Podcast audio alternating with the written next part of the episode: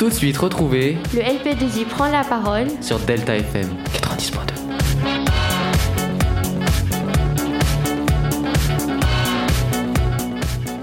Bonjour à toutes et à tous et bienvenue dans cette nouvelle émission du LP2I prend la parole, l'émission où le LP1 et LPN parlent de sujets qui leur plaisent. Au programme aujourd'hui pour cette émission, Nina commencera l'émission pour répondre à une question qui se, que se posent les enfants. Puis nous ferons le quiz pour la première fois en avance et non pas à la fin de l'émission. Étant donné que, Nona, que Nina, euh, Nona, excuse-moi Nina, que, que Nina devra, devra partir un petit peu en avance cette semaine. Ensuite, euh, je vous ferai comme d'habitude ma chronique sur la musique de film. Et cette fois, bon, ça, ça fait un petit peu longtemps que, que, que je ne suis pas venu. Et donc j'ai préparé une petite surprise pour À. Romain, vous, vous allez bien voir. Et à enfin, peine. Romain vous apprendra des nouveaux mots par un poème qu'il a écrit, puis on finira par notre petite pause musicale. Allez, c'est parti Merci d'ailleurs pour le Nona. Tu sais que mon deuxième prénom c'est Nora en plus, c'était pas loin. Ah franchement, euh, on- je, je peux ton- je, peux pas ga- loin. je peux gagner ton plus grand respect. Donc aujourd'hui, chers auditeurs et auditrices, dans la rubrique Nina y répond, je vais répondre à la question que les enfants peuvent parfois se poser et que vous, chers parents, vous avez du mal à leur expliquer. Alors, vous inquiétez pas, je suis dans le même cas de figure avec ma petite nièce de 4 ans qui, à cet âge-là, pose beaucoup, beaucoup trop de questions. Cette semaine, le thème est Pourquoi le soleil s'en va? Alors, pas de panique, Nina y répond.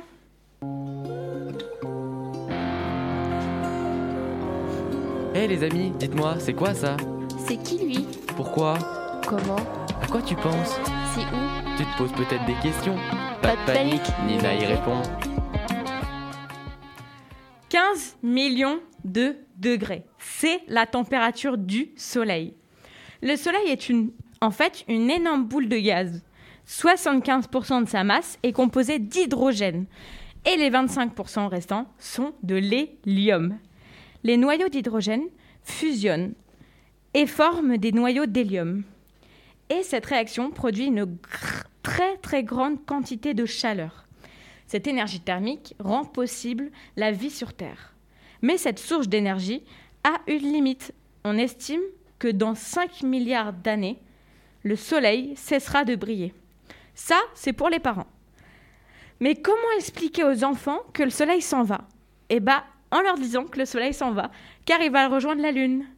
Laissons-les rêver, encore un peu, avant de leur expliquer le monde actuel. Chers auditeurs et auditrices, merci de votre écoute pour cette chronique. En attendant, à la semaine prochaine. Bye bye Merci. euh, Merci Nina pour cette petite chronique, euh, cette petite réponse de nos, de nos, de nos esprits d'enfants. Oui, exactement. Je pense qu'on va passer à Romain, On va passer au quiz. au quiz. Et oui, Et oui, parce que depuis plusieurs semaines, on n'avait pas eu de quiz, donc je sais que vous l'attendiez, j'en suis sûr. Ah là là. Et c'est le premier quiz du LP2I prend la parole de 2022. Et pour ce retour, eh ben, j'ai pas été très très gentil, j'ai même été plutôt sadique. Puisqu'aujourd'hui, je vais vous tester sur votre attention à mes superbes quiz. Oh putain. Puisqu'on va reprendre les quiz depuis le début, depuis Alors le début du Très LP2I prend la parole. Donc ça va être des questions que j'ai pioché un petit peu dans tous les quiz et on va voir si vous en Est-ce qu'on peut dire qu'avec Noé, on a été très peu là alors c'est le cas. Vous étiez quand même là pour ces quiz, donc euh, c'est Bon, parti. Bah Allez, écoute, Romain, hein, qui question. a la meilleure mémoire entre Noé et moi fais tout ça. Question numéro 1. En France, combien de tonnes de nourriture consommable sont gaspillées par an? Première réponse, 4 millions de tonnes. Deuxième, 7 millions de tonnes. Troisième, 10 millions de tonnes. Ou quatrième, 20 millions de tonnes. Donc Par an? par an, Consommable, nourriture consommable gaspillée par an. c'est le maximum. 20 millions. 20 millions? Ouais. Eh bien, c'est faux. Eh Ah. oui, alors on commence très mal. Vous ne m'aviez pas écouté. Parce que c'est 10 millions de tonnes Ah, de j'ai hésité nourriture en plus entre 10 consommable. et 20. Dommage. gaspillée par an seulement en France. Deuxième question. Dommage. Combien de pourcentage de femmes, en France toujours, fument quotidiennement lors de leur grossesse? 13% de femmes, 24%, 47% ou 65% Euh, La 2, 13, 24, 47, 65 24. 47. 24. Eh bien, c'est 24%, bravo Nina. Ah. Bien joué. Un On- point. On, peut compter un petit point, ouais, je pense. Ouais, Ouais. là tu peux le compter parce que depuis le temps qu'il l'a fait, le quiz sur euh, ça. Nina, Nina m'écoute. Et oui, c'était euh, l'émission numéro 2, si je ne m'abuse. Donc, Oh là euh, là. Bravo. Maintenant, question 3.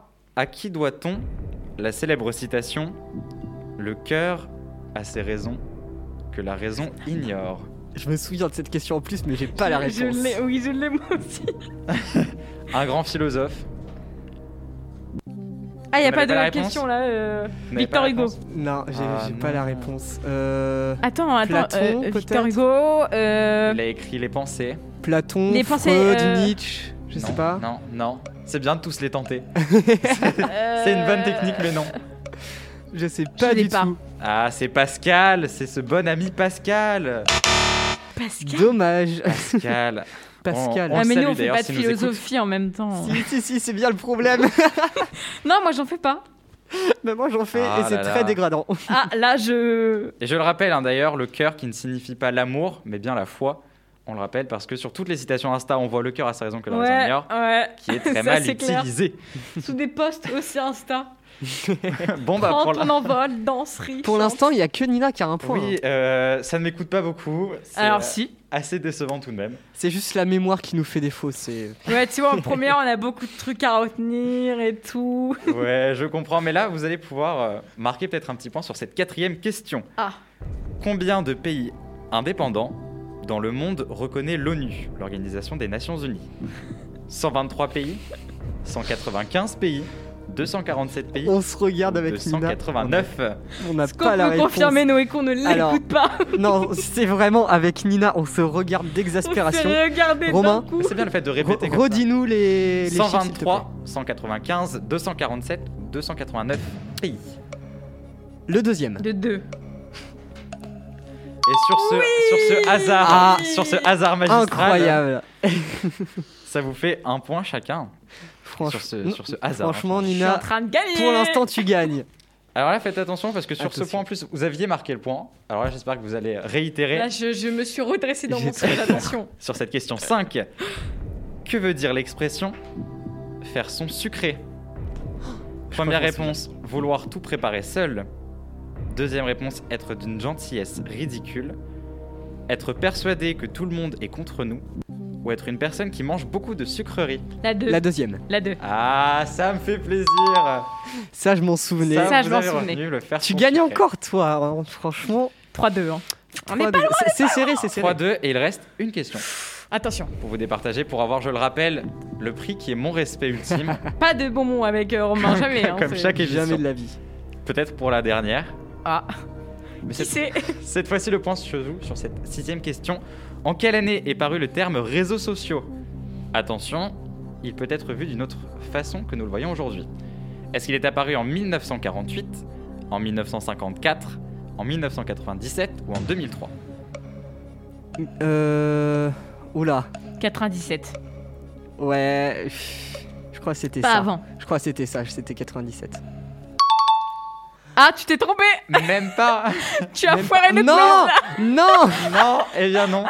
Tu as voulu te donner un point, mais non. Je pense que Tu le son est plus le son, approprié. là. La, la régie se donne des points, mais non.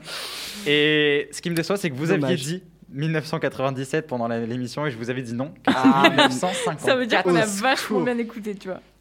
J'ai quand même gagné. Et Oui. moi j'ai triché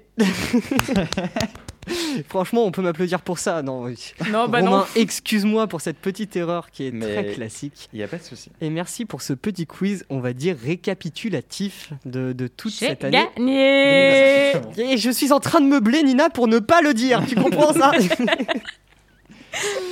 Après ce petit quiz, franchement, est-ce que ça vous dirait le retour des analyses symphoniques du tricotin? Ah oui, oui, oui. Oui. Allez, c'est parti.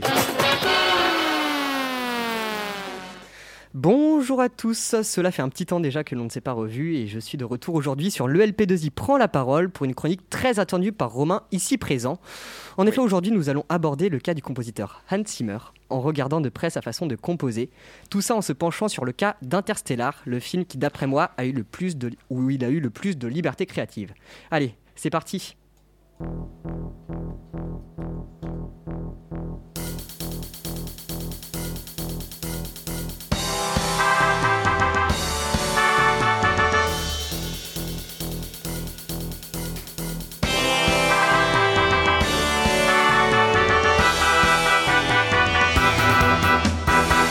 Alors, Hans Zimmer est né en 1957 à Francfort et c'est un cas très particulier de la musique à l'image. En effet, il a commencé à avoir une approche expérimentale et autodidacte de la musique assez tôt et a été rapidement pris sous l'aile de Stanley Myers, un compositeur de musique de film qui lui donnera les premières ficelles du métier.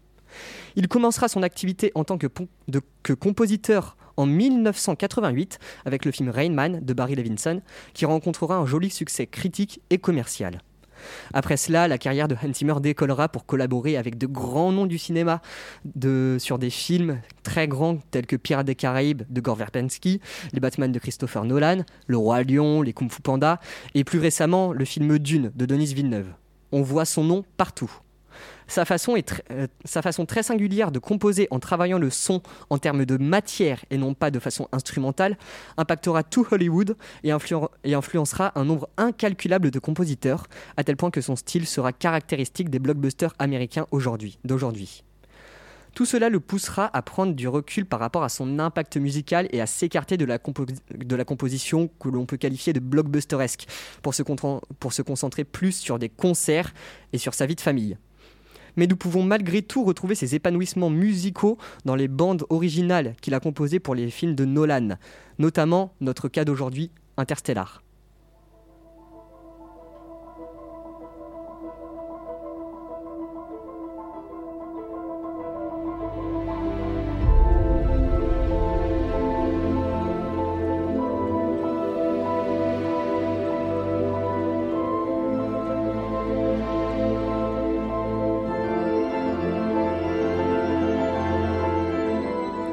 Alors si ce score possède une identité sonore si identifiable, c'est principalement pour ses inspirations minimalistes et son orchestration presque essentiellement composée de bois, flûte, clarinette, hautbois et même un orgue d'église. Le, minima- le minimalisme musical est un courant contemporain des années 60 qui se base sur une orchestration simple, proche de la musique de chambre, et avec une répétition, avec une répétition et recyclage de motifs simples et rapides, semblables à des ostinatos. Un ostinato, c'est un ensemble de notes courtes et répétées.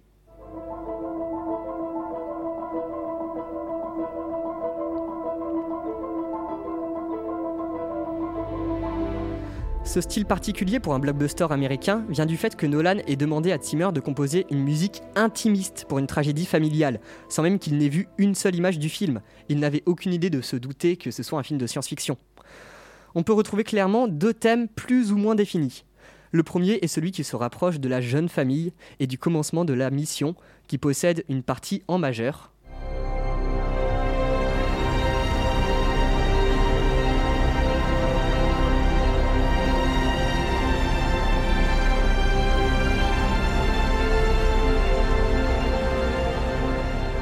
une partie en mineur, ce qui assombrit très fortement la phrase musicale et la rend très tragique, comme l'histoire de la famille du film.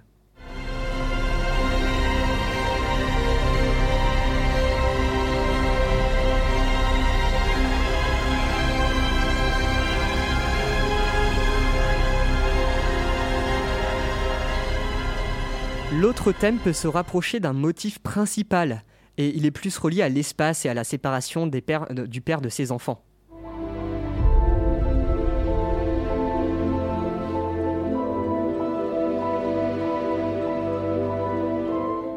C'est ce thème qui s'inspira du minimalisme musica- musical pour le rendre très intimiste.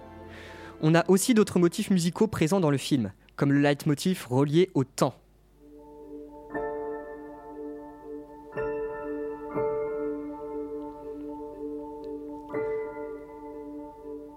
Tout ça pour enrichir le spectre musical du film très voltigeant et encore une fois très intimiste. Ces approches finalement assez synthétiques du son en tant que matière est la caractéristique principale de Hans Zimmer qui a travaillé comme ça pour un bon nombre d'OST et qui a influencé un bon nombre de compositeurs. Malheureusement, ce style perdra de sa valeur au fur et à mesure de son épanouissement et deviendra finalement assez bateau dans un grand nombre de films d'aujourd'hui. Mais il ne faut pas oublier que l'intention première de Zimmer était de proposer une identité musicale propre à l'œuvre de Nolan et de travailler le son d'un orchestre autrement que celui qu'on peut entendre depuis le début du cinéma. C'est avec un, ex- un extrait de ce morceau Cornfield Chase que je vous laisse. Je vous donne rendez-vous la semaine prochaine pour une nouvelle chronique sur la musique de film qui, je le rappelle, a une immense variété de spectres à une immense variété de spectres musicaux.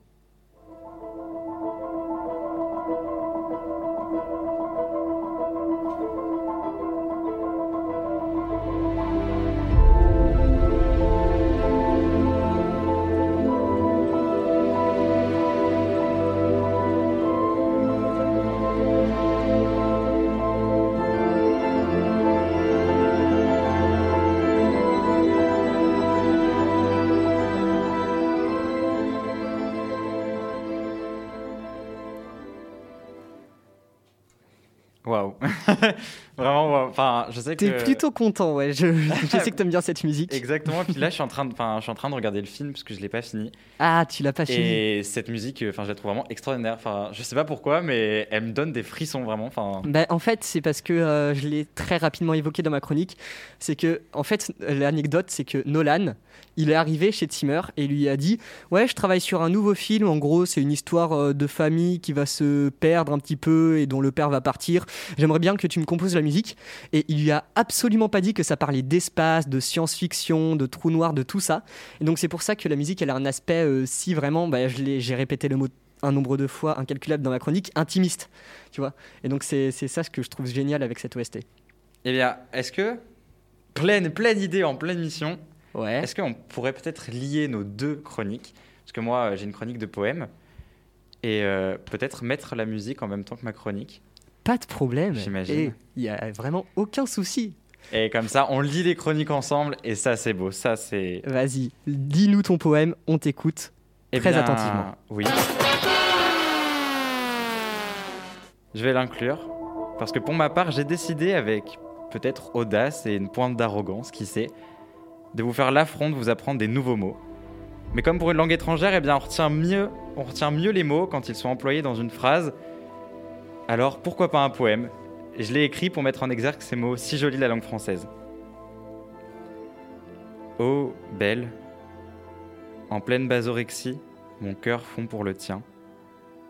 Sentiment contradictoire, amaé jusqu'au matin. Le gongorisme de ma plume me force à te décrire. Tes courbes et ton sourire ne sont seulement qu'un calopsia. Une zamblanité perfide me poussant aux ténèbres. Tu m'as eu à jamais, je ne me retrouverai plus jamais.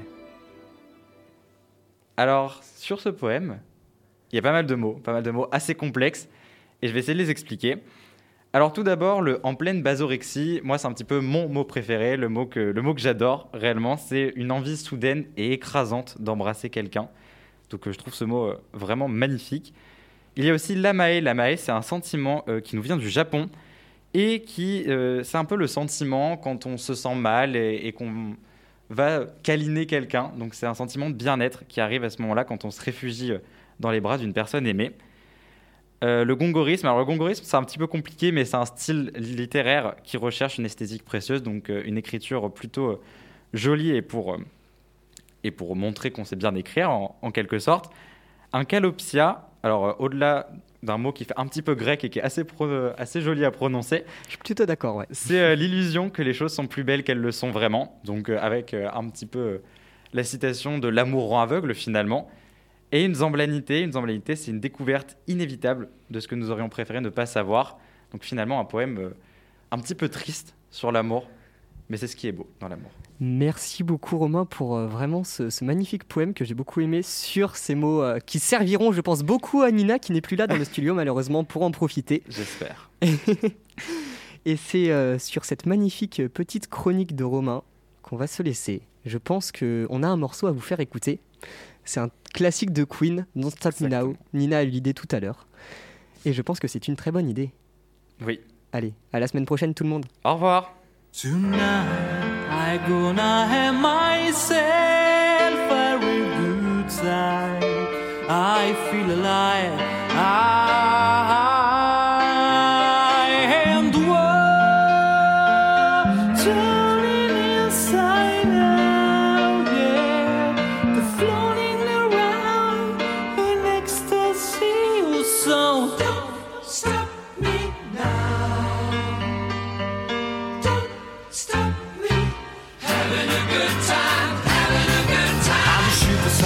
ripping through the sky like a tiger, defying the laws of the gravity and the risk of passing by.